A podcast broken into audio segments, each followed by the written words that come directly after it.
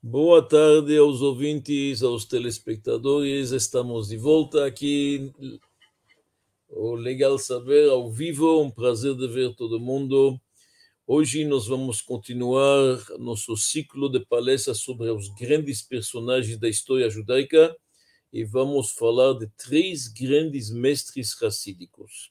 Já falamos de estadistas, falamos de conselheiros, falamos de grandes mulheres, falamos de figuras bíblicas. Hoje falaremos do grande mestre Rabi Shneur Zalman de Liadim, o outro mestre Rabi Nahum de Chernobyl e também Rabi Israel de Rugin, todos eles ligados ao movimento racídico do Baal Shem Tov.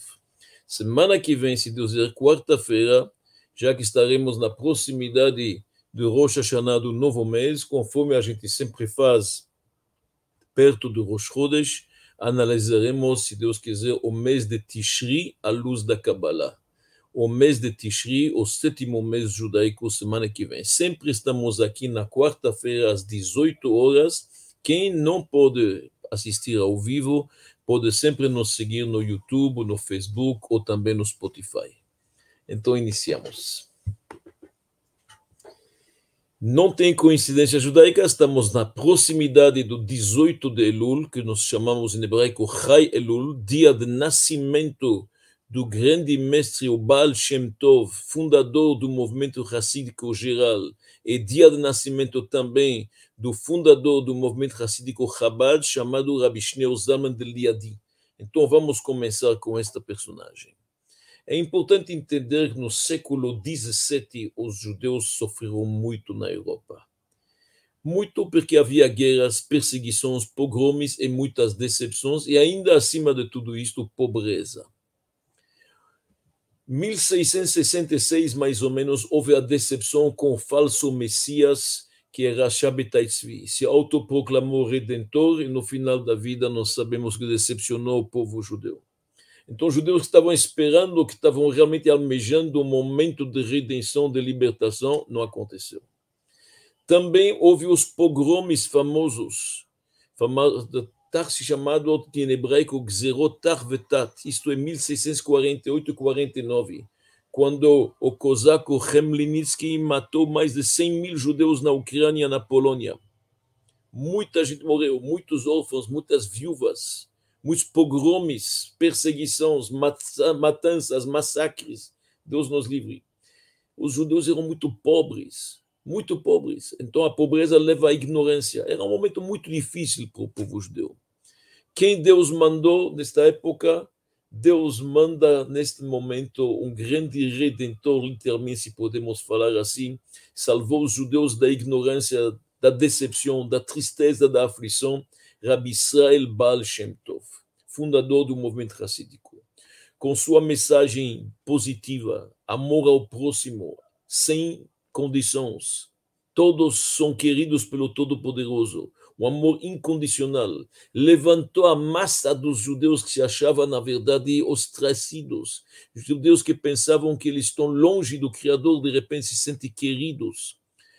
Estou falando de açougueiros, sapateiros, cocheiros e assim diante. De repente, o Baal Shem Tov aproxima eles, ensina eles, os seus filhos vão ser sábios. O Baal Shem Tov trouxe os cantos, as músicas racídicas, o positivismo, servir Deus com alegria e assim diante. O movimento pegou um amplor, se tornou um movimento de massa enorme. O Baal Shem Tov faleceu em 1760 deixou muitos alunos, muitos alunos. Quem substituiu o Baal Shem Tov foi o grande mestre, o Rabi Dovber de Mesrich. Nós chamamos ele o Magid de Mesrich, o pre, um predicador, aquele que faz a prédica. Ele chama o pregador de Mesrich, o Magid de Mesrich. Grande vulto, todos o Baal Shem Tov, como o Magid de Mesrich, eram enormes em conhecimento, grandes sábios, eruditos, conheciam a Torá inteira, a Kabbalah, isso vocês imaginam, mas dedicaram sua vida ao povo de Israel, trazê-lo de volta, aproximá-lo do Criador. E o Magid de Mesrich e o Baal Shem Tov tiveram vários alunos, e nós sabemos isto é como uma fonte de água que depois vai de cada lado se espalhando ribeirões, pequenos rios, riachos, E o movimento racídico se espalhou por toda a Europa. Começou na Ucrânia, começou na Polônia, mas foi para todo lugar. Na Transilvânia, na Polônia, na Hungria, na Romênia, na Rússia, na Rússia Branca, todo lugar. E hoje nós sabemos que um judeu, na verdade, que quer olhar para um Hassid, sabe que é um judeu que se preocupa em servir o Criador com alegria, com as minúcias judaicas, guarda, na verdade, as leis do Shulchan Aruch em todos os seus detalhes, serve Deus com piedade e com zelo. O Baal Shem Tov tinha um aluno que se chamava Rabbi Nachum de Chernobyl. E nós iremos falar daqui a pouco. O Magid de Mesrich teve um aluno que era o mais jovem dos seus alunos, que era, na verdade, chamado Rabbi Shneu Zalman de Liadi. E vamos começar com ele. Esse Rabbi Shneu Zalman de Liadi nasceu 18 de Elul, no ano 1600, 1745. Desculpa, 1745. Antes dele nascer, já o Baal Shem Tov avisou que está descendo para o mundo uma alma nova. E quando aconteceu o nascimento, o Baal Shem Tov estava uma felicidade extraordinária. Aquele ano, no Rosh Hashanah, que seguiu aquele Chayelul, o Baal Shem Tov estava feliz e alegre. E quando nasceu esta alma, ele com seus alunos fizeram uma reza especial. O Baal Shem Tov foi Hazan e cantou, convidou todo mundo para uma refeição festiva. Uma alma nova desceu. Um homem especial, uma alma especial.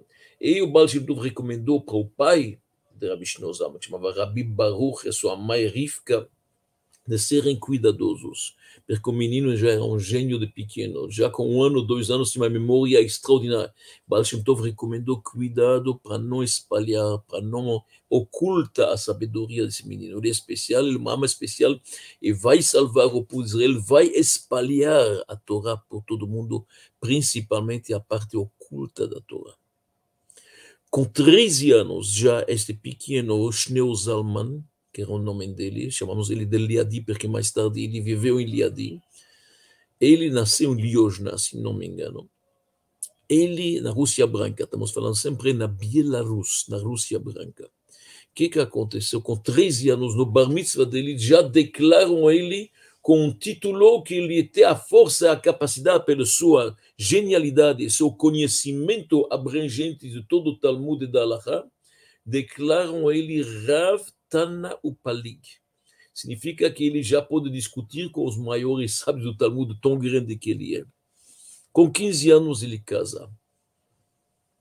E a partir de 15 anos já começa a assumir uma posição de liderança. O que, que significa? Ele começa já a incentivar os judeus a trabalhar a terra. Ele sente que os judeus têm muita pobreza, só ele tenta ajuda, compra terras aqui e lá para ajudar. Ele começa já uma liderança. Em 1764, quer dizer, com 21 anos, após que ele já terminou o chás, todo o Talmud babilônio e tudo o que pode se estudar, vocês podem imaginar, ele resolve ir pela primeira vez para Mesrich. Ele vai se encontrar com um grande mestre Mesrich. O próprio Alter Rebbe, nós chamamos ele o Alter Rebbe também, o Rebbe, o, o primeiro Rebbe, o Rebbe mais velho, esse, e também o apelido dele é o Balatania, também pelo, pela obra que ele fez, famosa, o Tânia, um livro de filosofia judaica que nós ainda comentaremos. Então, o Rabi Shneu Zalman, o Balatania, vai e se encontra com Magid. Mais tarde ele contou, olha, naquela época havia dois centros, um centro de estudo que estava em, na Lituânia, em Vilna, e havia um centro onde se falava mais da reza, do serviço a Deus, que era em Mesrich.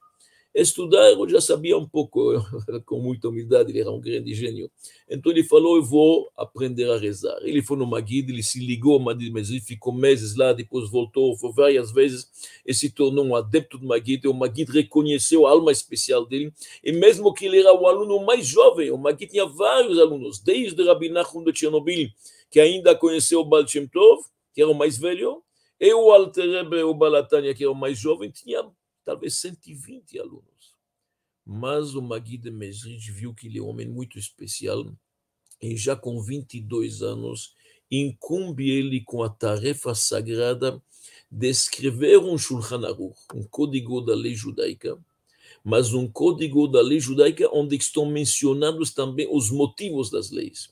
Rabbi Yosef Karo, do século XVI, quando escreveu Shulchan Aruch, o código da lei judaica completo que nós usamos até hoje, ele colocou a lema de uma forma seca, não explicou os motivos. E aqui ele recebe a ordem de escrever um Shulchan Aruch com os motivos, que é mais fácil você entender a lei quando você sabe quais são os motivos das leis, qual é a origem do Talmud. E o Alter Rebbe Balatania escreve isto, e vai se tornar o famoso Shulchan Aruch Harav, o Shulchan Aruch do Tânia, que está aceito em todas as comunidades judaicas. Então vocês estão vendo realmente como que ele é grande, especial, extraordinário. Com mais ou menos 30 anos, 29 anos, o Magid já faleceu. O Magid de Mesrit faleceu em, 16, em 1773. E os alunos dividiram-se. Um foi para a Polônia, outros dois foram para a Alemanha, outros foram para a Transilvânia ou para a Romênia. Quem era o grande aluno do, do, do Magid de Mesrit que ficou incumbido de espalhar os ensinamentos racídicos na Rússia e na Lituânia, e na Rússia Branca, era o Menachem Mendel de Vitebsk. Grande homem, foi aluno do Magid Mesrich, e ao mesmo tempo também mais tarde foi também uma, uma época o mestre de Rabbi Shneur e depois o colega dele. Então, Rabbi Nachman Mendel Vitebsk é responsável pela Rússia, mas em 1777 ele resolve fazer aliyah para Israel, a famosa aliyah hassídica, a subida para Israel de 300 famílias hassídicas, com Menachem de Vitebsk e com Rabbi Avram de Kalisk. Então, o Alter Rebbe, o Balatania, acompanha ele para parte, estava até com vontade de ir junto, mas depois voltou, é ele que assume a Rússia. Vocês podem imaginar, jovem, estamos falando de 30 e poucos anos, ele recebe incumbido a toda a Rússia, estamos falando de milhões de judeus, toda a Rússia inteira, a Lituânia, que é o bastião das melhores cabeças, na verdade, da época, que eram os grandes sábios estudiosos, as academias yeshivot lituânias, tudo isso ficou, na verdade, na liderança do Rabi Shneur Zaman ele vai ter um sucesso enorme, ele consegue atrair as melhores cabeças lituânias. Todos se juntam a ele devido à sua genialidade, como ele explica, ele vai de cidade em cidade, explica os trechos talmúdicos profundos, apresenta, apro aproxima os mais jovens para estudar no colégio dele. Ele foi, na verdade, um enorme sábio. Só para vocês terem uma ideia, o Walter Balatania terminou 16 vezes todo o livro do Talmud, todo o chás babilônio Talmud Baniot, 16 vezes na vida dele, sem falar da liderança e tudo que ele recebia, os Hassim, escreveu livros de filosofia e muitos outros escritos que são inumeráveis. Fez vários debates com os sábios da época, venceu nos debates, aproximou a juventude e ele se torna, na verdade, o grande líder racídico na Rússia. E nesta época, mais ou menos com 50 anos, 52 anos, ele imprime pela primeira vez o livro dele, Otânia. Otânia é uma coletânea de vários conselhos que o Alter Rebbe deu para seus Hassidim, porque ele tinha milhares e dezenas de milhares de Hassidim. Na terceira geração já tinha centenas de milhares de Hassidim. E literalmente todos eles se aconselhavam com ele, de vez em quando por escrito, de vez em quando viajavam até lá e perguntavam pessoalmente e entravam em audiência particular que se chama Mayechitut e perguntavam conselhos materiais ou espirituais, orientações como fazer na educação dos filhos ou educação no próprio, próprio crescimento pessoal.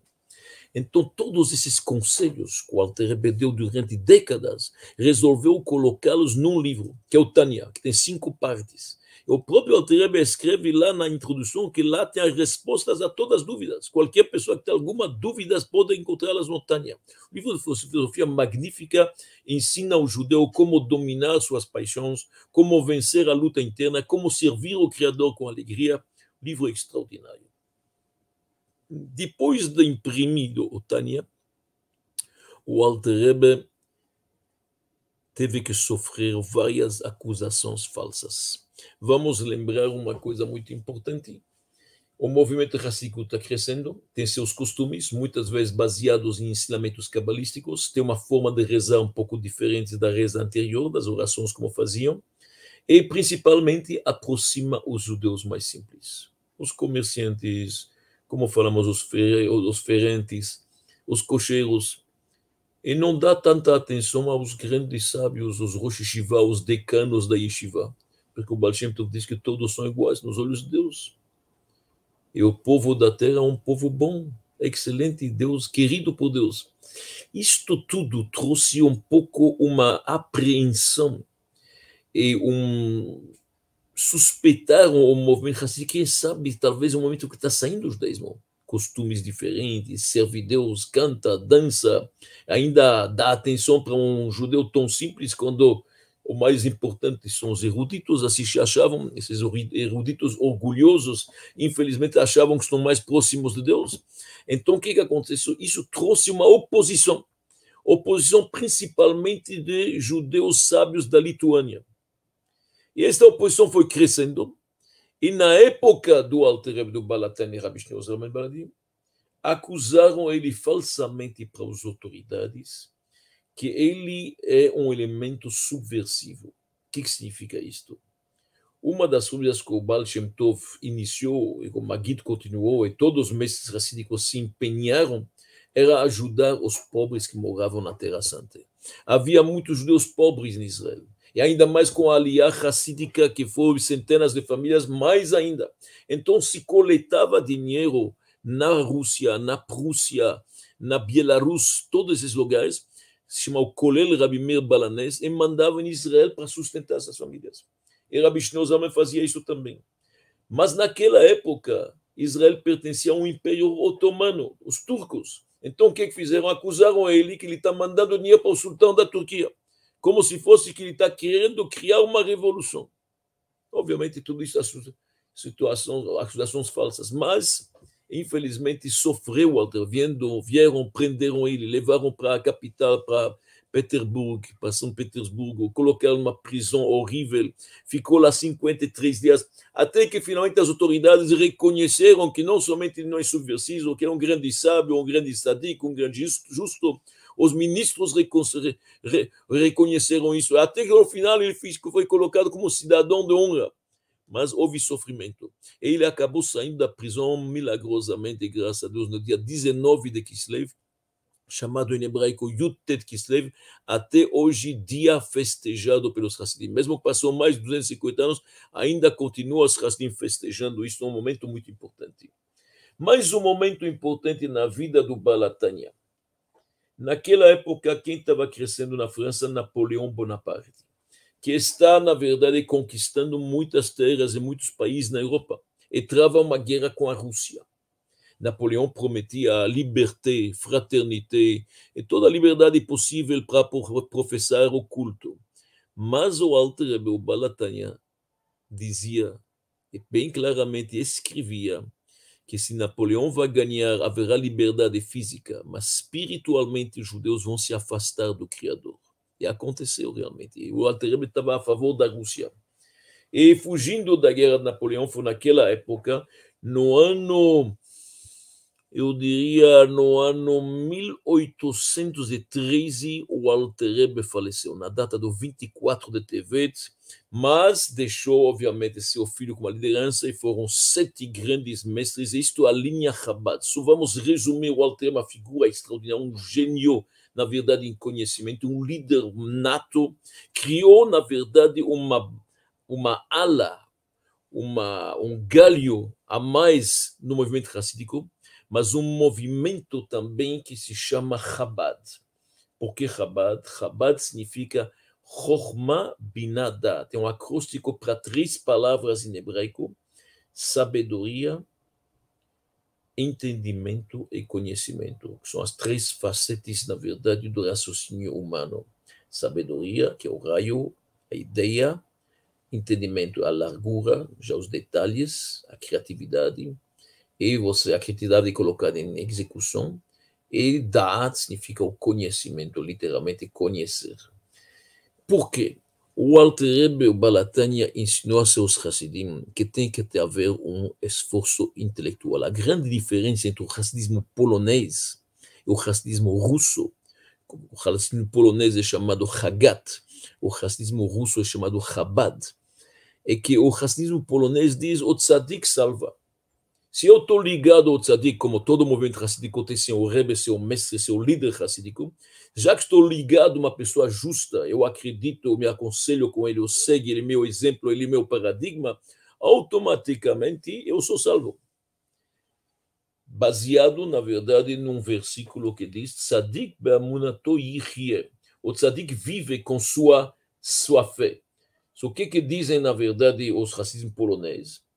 O tzadik não só vive, ele vitaliza os outros. Não precisa tanto esforço. É importante se ligar ao tzadik. Isto é o racismo polonês. O Alter Rebbe Baratana diz não. O tzadik vive. Mas para você viver, você tem que ter seu próprio esforço, tem que fazer teus próprios receptáculos. O esforço tem que ser intelectual. Não basta escutar o tzadik, não basta cantar e dançar, tem que estudar em profundidade, usar, na verdade, sabedoria e conhecimento e entendimento. Tem que usar as faculdades mentais. Por isso o Hassidim se chama Chabad também. Muitas vezes associado também com a palavra Lubavitch, que mais tarde o segundo Rebbe, o filho do Balatania, se estabeleceu na cidade de Lubavitch, que significa em russo a cidade do amor. Yuba é amor o amor incondicional para cada um. Então é muito importante entender isso. A fé é algo superficial. Para a fé poder, na verdade, transformar a pessoa, ela tem que ser internalizada, ela tem que ser absorvida através do estudo que mexe com as emoções e os sentimentos. Isto é Hassidut Chabad. Como diz, na verdade, o versículo, dá et eloque avicha, conhece o eterno de teus Deus, conhece ele. Até onde seu conhecimento, seu entendimento pode chegar, você vai. Lá onde para, começa a fé.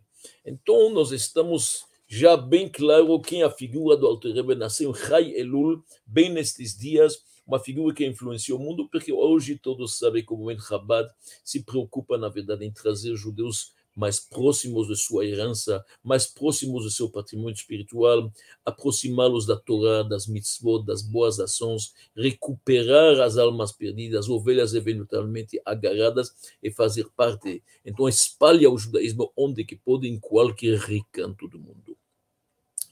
Entre os alunos mais velhos do, do de Mesrich, que ainda estava na época do Baal Shem Tov. Nós temos Rabbi Nahum de Chernobyl. Chernobyl é uma cidade na Bielorrússia, também na Ucrânia, lá perto, e conhecida hoje devido ao reator nuclear que, na verdade, fundiu lá, como a gente sabe.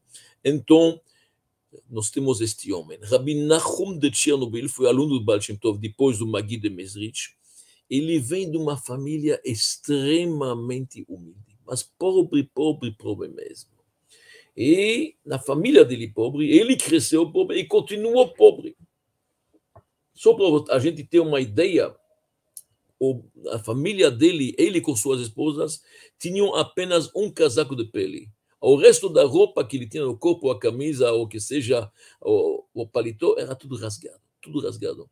Se ele colocava o, o, o casaco de pele para sair, quando ele voltava, a mulher usava para sair. Eles não tinham dois, um apenas tinha que trocar. Ele se tornou um grande aluno do Baal Quando ele chegou lá a primeira vez, ele chegou aqui com a casaca de pele e ele estava com vergonha, porque todo mundo tirava o casaco de pele. Ele não podia tirar, a roupa estava rasgada, mas o Baal viu que ele era um homem especial, uma alma especial, convidou para participar. Ele se tornou um grande, grande aluno do Baal com todos os ensinamentos do Baal E mais tarde, amando do Baal foi se tornando o rabino, o pregador, o Magid na cidade de Chernobyl. Não esqueça que em toda a Rússia branca, na Ucrânia, na Rússia, estava cheio em cada vilarejo de judeus. A comunidade judaica era muito grande, estamos falando de milhões de pessoas. Toda a vida dele, o Rabbi Nachum de Chernobyl viveu em pobreza, literalmente. Literalmente. E não queria receber presentes de seus racidim. Muitos racidim dele que tinham bens, possuíam possibilidades, queriam pagar para ele roupa, uma casa melhor. Ele vivia numa pequena casinha, até um quarto, coisa. Ele não aceitava. E quando chegavam os ricos para poder ajudar, eles mandavam com dinheiro, você vai lá, tem um pobre naquela cidade, vai dar para ele. Agora, outro dia, vai lá, aquele, aquele outro lá, vai lá. Aquele precisa casar sua filha, você vai para tal e tal endereço, dá o dinheiro. O outro precisa pagar a escola. É isso que ele fazia. Ele não queria receber. Ele começou a andar pelas cidades da Rússia e da Ucrânia, aproximando os judeus, contando para eles histórias, dando, dando explicações do Torá. Ele escreveu um livro muito famoso, o livro do Rabbi Nachum de Chernobyl, se chama Maor Enaim, significa a luz, a luz dos olhos, um livro muito profundo da Torá. Ele trouxe muitos judeus de volta para Tshuva, muitas pessoas afastadas, muitas pessoas que eram vulgares. Ele trouxe, eles refinou, eles assim. Ele era um homem muito especial, muito, muito especial escreveu livros profundos. Vamos um pouco analisar juntos, na verdade, a vida dele para um pouco entender. O Baal Shem Tov tinha falado várias vezes que para você aproximar as massas, o tzadik tem que estar pronto e disposto a descer de seu pedestal e juntar-se ao povo quanto mais possível e depois levantá-los de volta. O tzadik tem que abdicar um pouco da sua espiritualidade para poder se juntar ao povo. Isto é o, o caminho e todos faziam isso. Mesmo se vai atrapalhar um pouco a elevação espiritual dele, mexe, desce para o povo, desce para as massas, aproxima eles e eleva eles. Mas aquele que não quis ficar longe do povo foi o Ramnachum de Chernobyl. Ele realmente queria, se afastou totalmente da materialidade, não queria saber de dinheiro, de riqueza, nem imagina, e vivia, como falei antes, na pobreza, recusando-se de aceitar qualquer presente. Não porque ele se achava mais importante, ao contrário, ele se achava, na verdade, um receptáculo quebrado, mas ele amava muito os outros, ele achava que os outros são mais importantes, eles, eles merecem mais, e assim diante. Então, toda a vida dele foi assim, vivendo na pobreza, indo de lugar em lugar, aproximando os judeus, onde que precisava. Ele se apresentava na cidade, precisava um professor, ele era professor, precisava, na verdade, alguém para fazer maguid, pregador, ele seria pregador, para acompanhar as crianças na escola sempre humilde, pronto, na verdade, a consertar, a ajudar, a amparar qualquer um. E um sorriso do outro já era sua recompensa. Ele não queria mais. Só uma pequena história para a gente entender quem era, na verdade, Rabbi Nachum de Chernobyl. Ele chegou numa cidade e não tinha mikve. Mikve é o banho ritual que as senhoras usam. Então, o que, que acontece? As senhoras mais ricas iam para a cidade do lado. Aquelas que não tinham possibilidades, mais humildes, usavam, na verdade, o rio da cidade, o rio é uma água natural permitida. Acontece, o rio não é limpo, não é tão higiênico, e no inverno é frio, é gelo, é impossível. Só essas senhoras sofriam as pessoas. Chegou, na verdade, ele viu uma cidade sem mikve, como pode ter uma cidade judaica sem mikve? Ele foi para um dos homens ricos da cidade, conhecido um pouco por ter a mão fechada. Ele chegou para ele e falou de fazer o mikve e falou para ele: faça um negócio com você. Eu te vendo meu mundo vindo.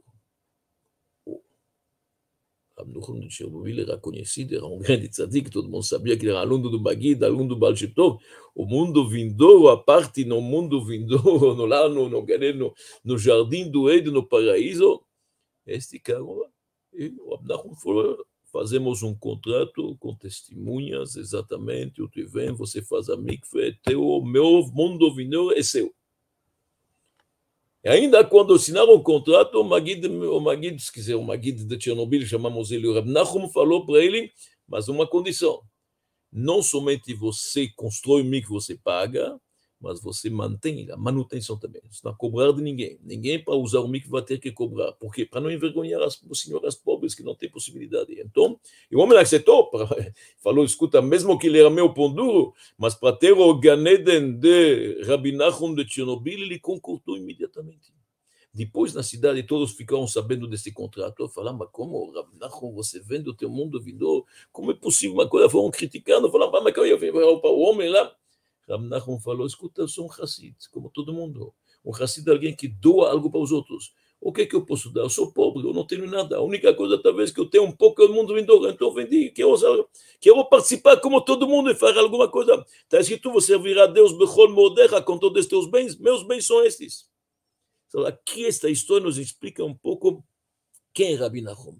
Rabi Nachum tinha um apego especial para os pobres mesmo que tinha ricos e pobres entre seus Hassidim, com o rico ele ficava, falava cinco minutos, com o pobre uma hora. Sentava do seu lado os pobres, entrava primeiro os pobres na sua casa, depois os ricos. Ele falou, em todo lugar sempre priorizam o rico. Na sinagoga, em qualquer lugar, sempre o rico tem prioridade, dão para ele mais atenção, favorizam ele. Ele falou, na minha casa vai ser diferente. E realmente era diferente literalmente o pobre era recebido muito melhor que o rico, a tal ponto que os ricos sim, um belo se queixaram.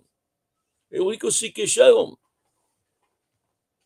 Por que que, na verdade, os ricos chegaram para Rabnão de Chernobyl e falaram para ele o seguinte, presta atenção, interessante.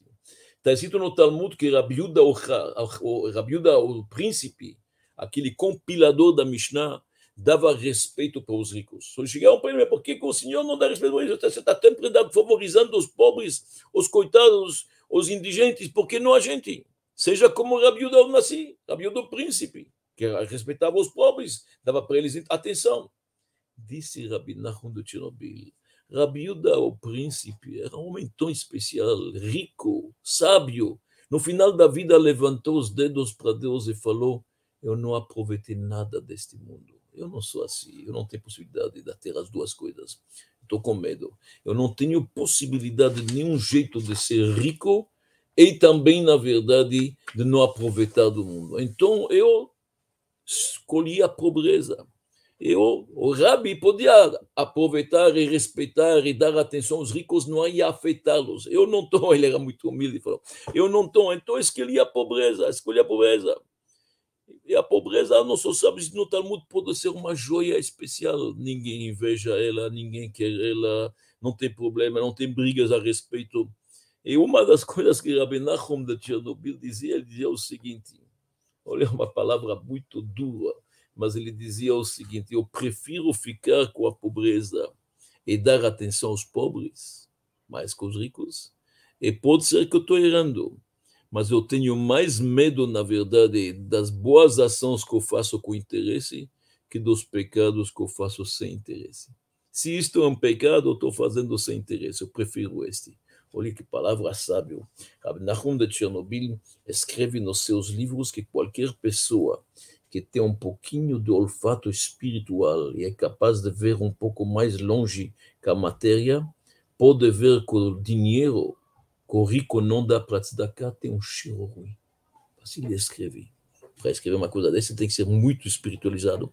So, realmente, Rabbi Nachum de Chernobyl foi um grande homem, mereceu ter vários filhos, sete, oito filhos, na verdade, que foram todos líderes racídicos após ele. Ele casou duas vezes, a primeira esposa era a filha do Reb Aaron Grande de Carlin, e o grande mestre conhecido, o filho dele, Rabbi Motel de Chernobyl, também muito conhecido, que também foi um lugar onde todos iam visitá-lo, assim como Chernobyl, a pequena cidade, se tornou centro judaico grande, onde todos os Hasidim, os adeptos, iam ver Rabbi Nachum, continuou com seu filho, que é Rabbi Motel de Chernobyl. E agora vamos passar para uma outra figura, que nós escolhemos especialmente porque ele é totalmente oposto a Rabbi Nachum Chernobyl. Também um grande mestre hassidico, mas com umas atitudes diferentes. E por isso que escolhemos ele nesses grandes personagens. Eu estou me referindo a Rabbi Israel de Ruzin. Zechet Tzadik Livracha. Acabamos de falar antes que o Magid de Mesrich foi o substituto do Baal Shem Tov, tá certo? O Magid de Mesrich faleceu em 1673. Quem assumiu foi o filho dele, Rabbi Avraham, que era um anjo, uma figura muito espiritual. Este Rabi Abraham tinha um filho chamado Rabi Shalom Shachna, que teve um filho chamado Rabi Israel. Este Rabi Israel de Ruzin, que nós vamos falar dele hoje, o bisneto do Magid de Mesrich. Uma figura extraordinária, recebeu o nome Israel em homenagem a Israel Baal Shem Tov, e Rabi Israel de Ruzin nasceu em 1797. 1797 chamam ele Tiferet Shebemalchut, a beleza da realeza. É interessante, como nós falamos antes, que o movimento se dissipou, se dividiu, compartilhou em vários lugares, várias formas, várias seitas, cada um com sua peculiaridade, mas, nós falamos, a maioria dos tzadikim sempre viviam em pobreza. muito, muito pouco, não precisando nada para si, compartilhando e repartindo para os outros, sempre viviam, na verdade, no aperto. O principal era a Torá, Tfilá, oração, ajudar os outros, tzedakah e assim diante. Interessante, o pai de Rabi Israel, o neto do Magid, Rabi Shalom Shachna, já começou, ele era um mestre em Provitz, na cidade de Provitz, e ele já começou a ter uma corte um pouco mais eu diria, mais próspera.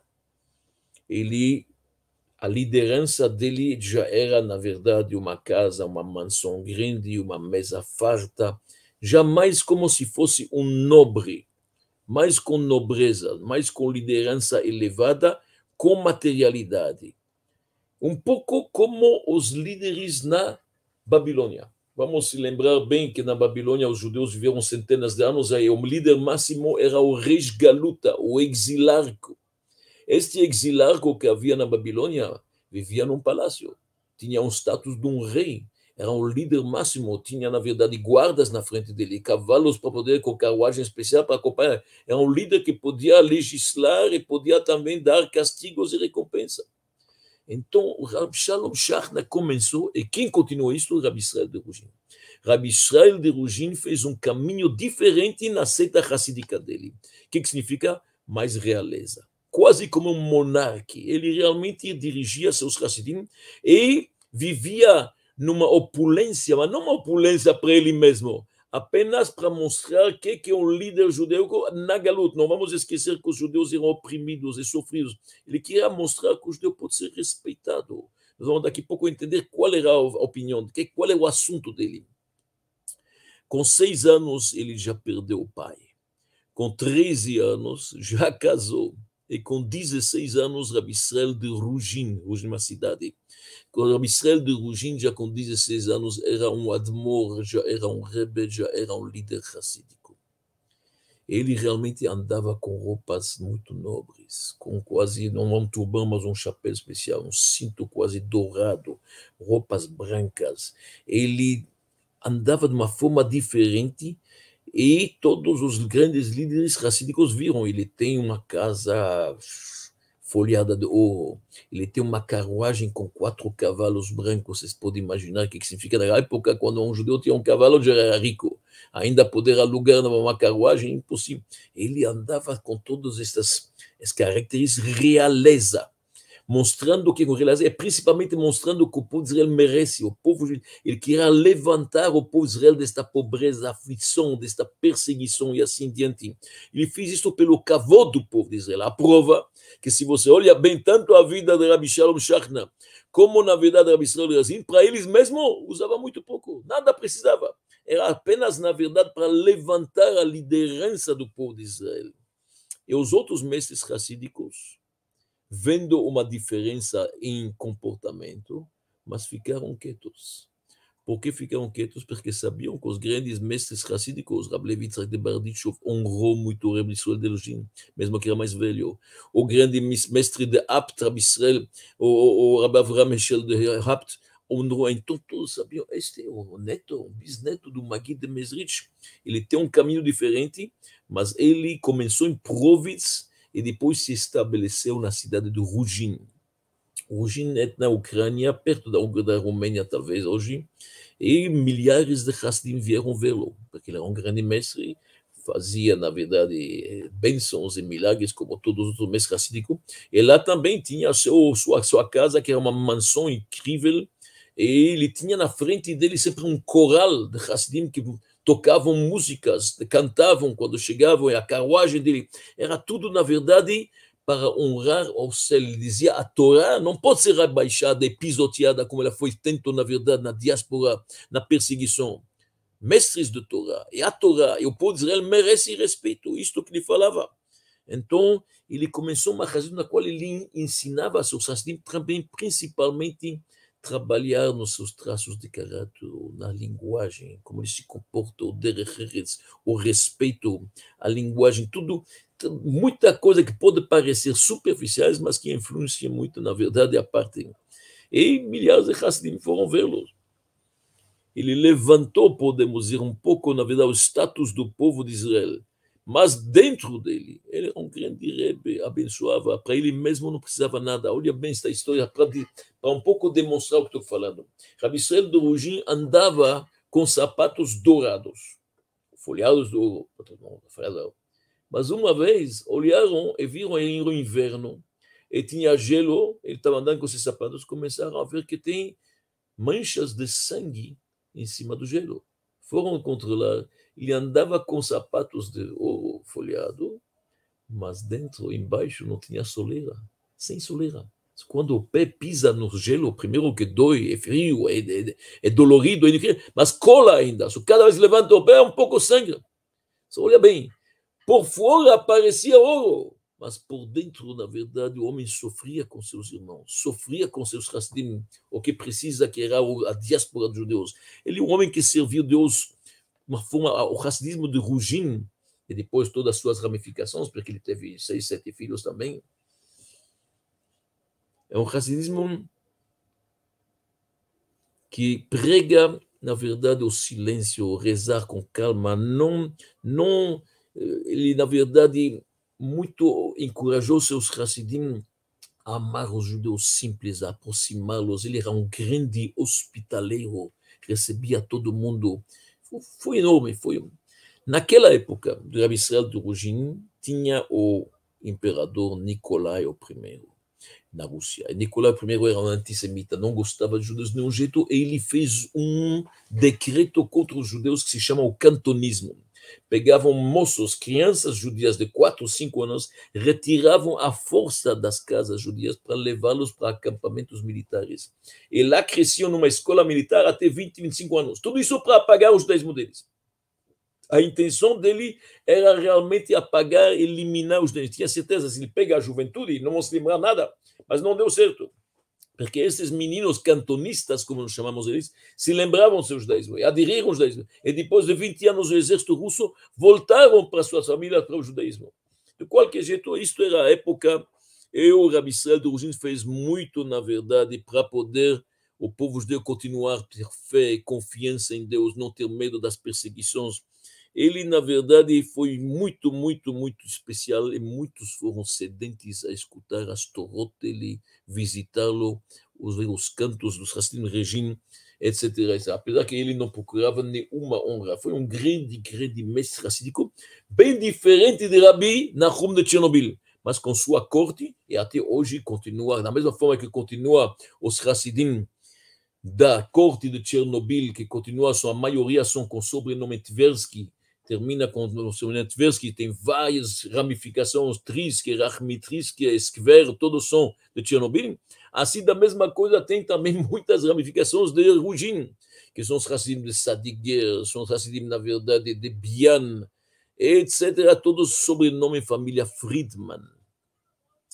O Tzadik, o grande justo Rabi Israel do Rugin, também perdeu, na verdade, foi perseguido pelo império, porque quando ele, como ele vivia com esta esta prosperidade aparente por dentro, ele para ele não precisava nada, esta opulência, começou a ter acusações, como teve acusações com Alter Balatânia, como acusações que ele quer fazer, na verdade, recomeçar o reinado de Davi, o reinado judaico, e prenderam ele. Os russos prenderam ele 50, ele ficou 22 meses, quase dois anos na prisão russa, você pode imaginar. Finalmente, milagrosamente, tiraram ele, queriam mandar ele, exilá-lo na Sibéria, conseguiram milagrosamente, ele saiu, ele foi para uma outra cidade, passou a fronteira da Rússia, foi para a Áustria. A Áustria talvez hoje pertence à Ucrânia, se chama Sadegura perto de Chernovitz. É lá que ele recomeçou seu raciocínio, não podia mais com tanta opulência como tal, antes, porque afinal tinha acusações falsas contra eles, muita perseguição. Os russos estavam exigindo todo o tempo que a Áustria entrega, na verdade, este sua visão criminal, eles queriam de volta, mas não entregaram milagrosamente. Mas lá, de novo, recomeçou sua corte racídica e muita gente foi vê-lo, muito mais que antes, porque tinha os racidim russos e ucranianos, e agora se acrescentaram ainda os russos da Polônia, que vieram da Galícia, que foram vê-los, e cresceu muito o racidismo de Rugin, como nós chamamos ele. Ele, na verdade, ajudou muito a terra de Israel, incentivava muito os peregrinos que foram para morar lá, mandava dinheiro lá, fez instituições em Israel e quando ele faleceu, que isto é interessante, ele levantou os dedos para o céu e disse: igual a Rabi Yuda nasci, eu não aproveitei nada deste mundo físico para mim mesmo. Figura racídica importante. Então, hoje nós vimos três grandes mestres racídicos que até hoje suas cortes continuam vivas e fortes.